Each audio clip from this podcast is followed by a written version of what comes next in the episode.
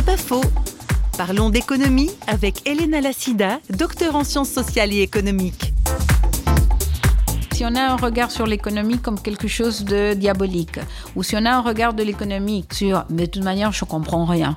Non, attention, l'économie, c'est nous. Parce que dans mes choix de consommation, dans mes choix d'épargne, je fais des actes économiques. Et je suis complètement responsable si je choisis d'acheter un producteur plutôt qu'un autre. C'est mon choix. Donc je ne peux pas me libérer en disant euh, c'est question d'économiste, de toute manière je comprends rien. Et donc c'est un changement de regard.